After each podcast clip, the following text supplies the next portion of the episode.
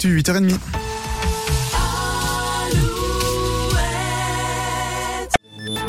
Alouette, les infos en Bretagne, Marie Piriou. Bonjour à tous. La France sera le premier pays à inscrire l'IVG dans la Constitution si le vote des députés et sénateurs se confirme lundi à Versailles.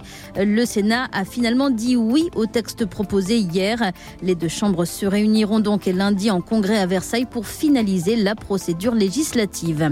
Les eurodéputés, eux, ont finalement voté contre la proposition d'une visite médicale tous les 15 ans pour conserver son permis de conduire. La mesure est écartée par l'Union européenne, mais chaque pays pourra légiférer. Cette visite médicale obligatoire est d'ailleurs déjà en vigueur en Italie ou au Portugal. À Rennes, un homme de 35 ans est en garde à vue après l'agression d'une femme de 92 ans hier. Le trentenaire serait à l'origine d'autres agressions de personnes âgées. L'enquête se poursuit. Dans le sud Finistère, un septuagénaire a lui été retrouvé mort hier dans une rivière à Mélac. L'homme de 73 ans était porté disparu depuis lundi.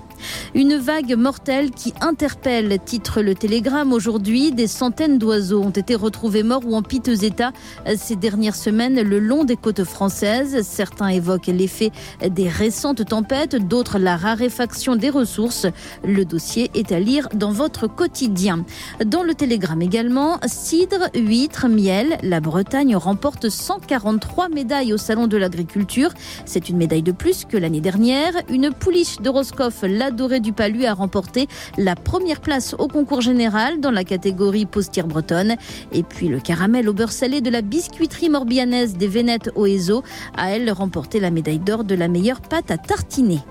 Football avec la défaite de l'équipe de France féminine en finale de la Ligue des Nations. Les Bleus se sont inclinés 2-0 contre l'Espagne. Chez les hommes, la Coupe de France, Rennes devrait logiquement se qualifier pour les demi-finales ce soir.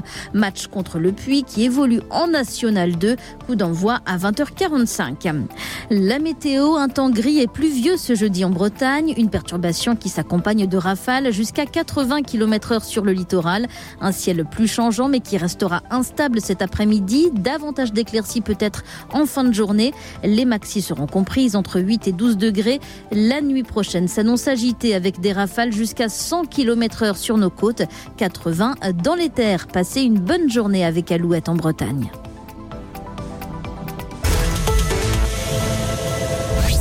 Le matin Alouette. 6h10.